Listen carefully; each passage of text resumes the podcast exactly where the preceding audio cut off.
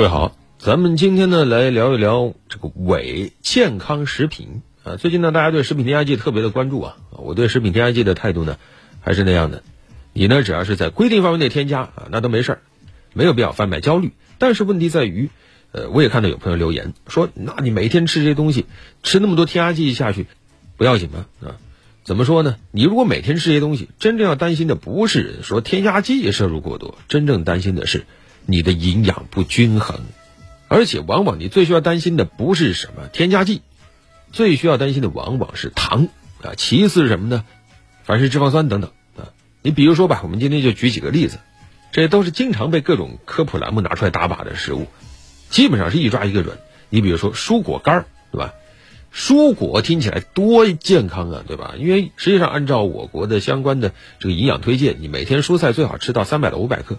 啊，水果要吃两百多克，这个实际上对于上班族来说真的好难，所以呢就想到了蔬果干很方便，对吧？那么市面上你两种，一种冻干蔬果干，油炸蔬果干。冻干的其实还不错，它通过这个真空冷冻干燥，它的维生素 C 啊等等一些东西，一般来说都能保存个一大半。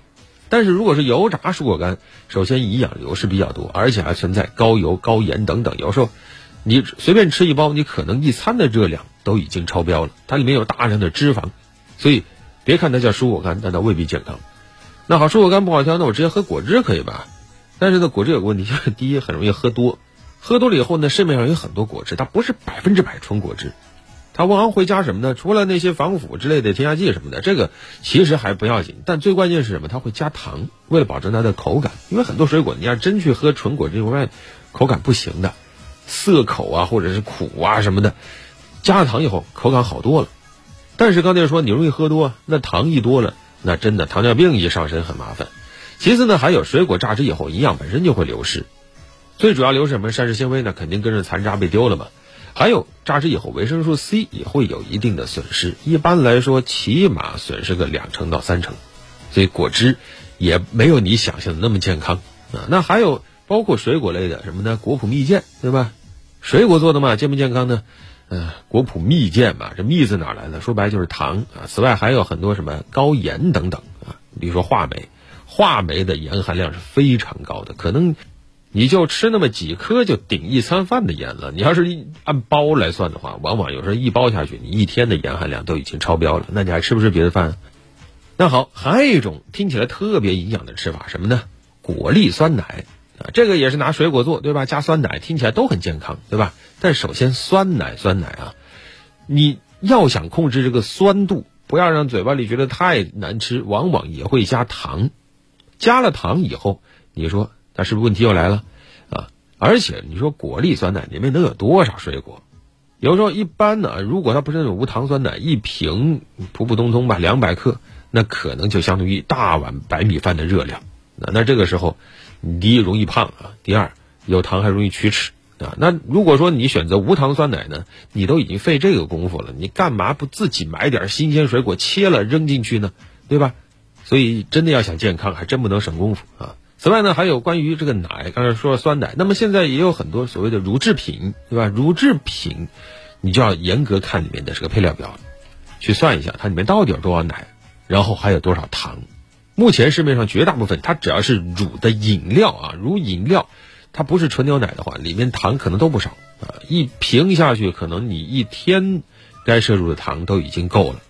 另外还有一些其他的，呃，什么比如说核桃奶呀、燕麦奶呀这些，它典型的属于叫叫什么调制乳啊。调制乳它的钙含量是明显不如纯牛奶的，而且它的蛋白含量也比纯牛奶要低得多。因为我国的标准是纯牛奶蛋白含量。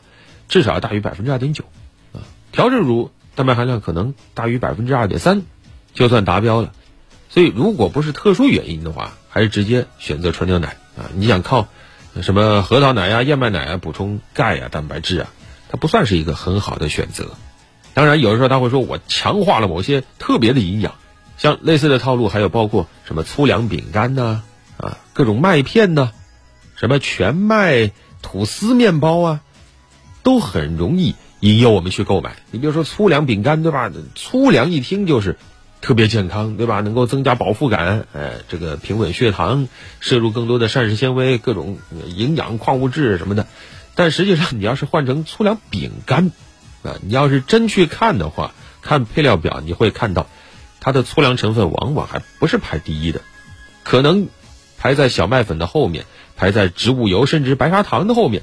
你说它没有营养吧？可能比普通饼干要多点膳食纤维，但是你要把它当主食。那可能还不如白米饭，而至于像燕麦也是一样的，燕麦本身很好，但是现在有很多这种网红麦片啊，你看包装也会上面有燕麦啊，但是往往你仔细看配料表，你会发现这个燕麦片的成分没有你想象的那么多啊。再一看有没有各种调味料啊，有糖啊，有没有有油啊，有没有有。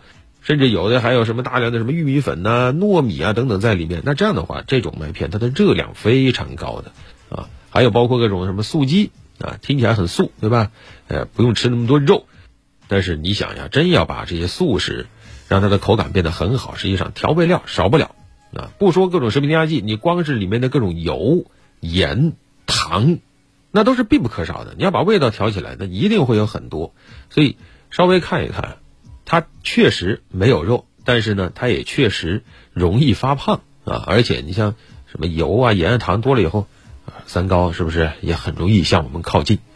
所以，真正我们需要警惕的不是啊，就是谈食品添加剂色变，真正要警惕的是，我们有没有做到营养均衡？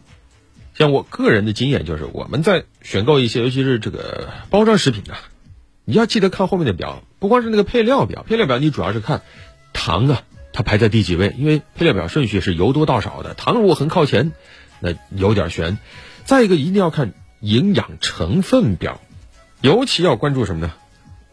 对于绝大多数朋友来说，你要关注钠，就是盐呢，它不能说没有，但是也别多。好了，本期就聊这么多。